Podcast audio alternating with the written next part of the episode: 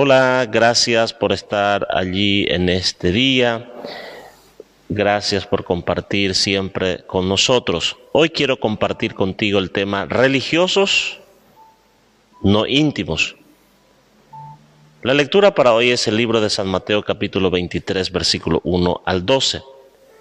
Entonces habló Jesús a la gente y a sus discípulos diciendo, En la ley de Moisés se sientan los escribas y los fariseos. Así que todo lo que os digan que guardéis, guardadlo y hacedlo, mas no hagáis conforme a sus obras porque dicen y no hacen. Porque atan, cargas pesadas y difíciles de llevar y las ponen sobre los hombros de los hombres, pero ellos ni con un dedo quieren moverlas. Antes hacen todas sus obras para ser vistos por los hombres pues ensanchan sus filacterías y extienden los flecos de sus mantos, y aman los primeros asientos en las cenas y las primeras sillas en las sinagogas, y las salutaciones en las plazas, y que los hombres los llamen rabí, rabí. Pero vosotros no que queréis que os llamen rabí, porque uno es vuestro maestro, el Cristo, y todos vosotros sois hermanos. Y no llaméis Padre vuestro a nadie en la tierra, porque uno es vuestro Padre, el que está en los cielos. No seáis llamados maestros, porque uno es vuestro maestro, el Cristo.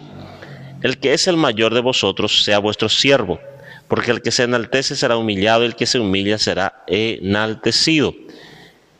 Religiosos, no íntimos.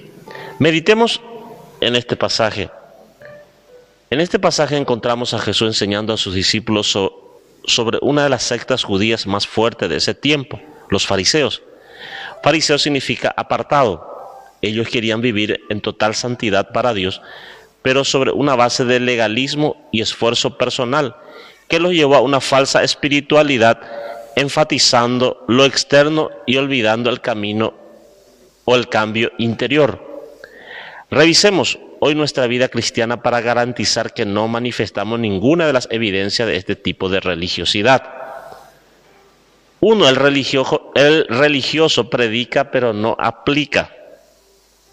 Esto denota falta de integridad. Hay una diferencia entre lo que se dice creer y lo que se vive. Lo que se vive evidencia lo que realmente se cree. Una fe de solo palabra es una fe muerta y falsa. Por el contrario, Jesús siempre predicó lo que vivía y demostraba.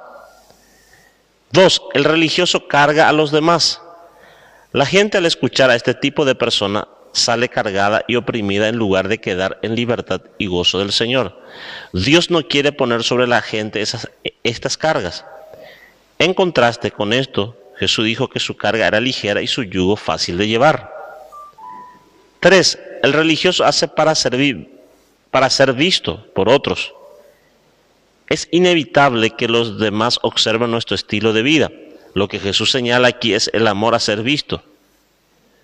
Hacer las cosas solo cuando nos miran para agradar a la gente y no de corazón para Dios.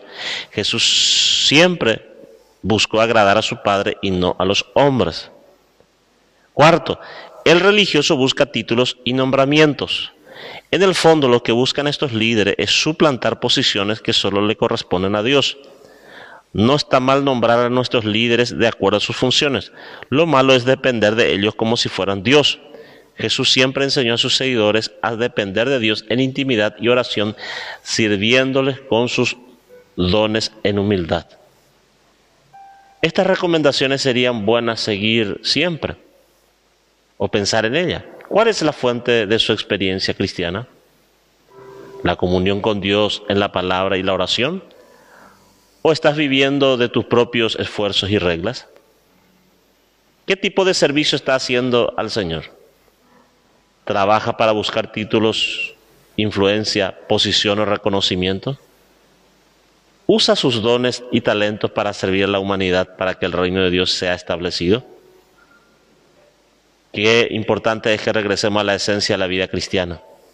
Nuestra comunión con Dios y nuestro servicio humilde y poderoso a la iglesia buscando la gloria del Señor.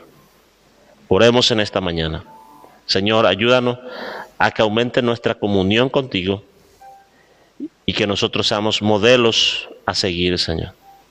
Ayúdanos, Señor, que nuestros gobernantes puedan ser líderes con humildad y que sirvan a la gente. Gracias Señor.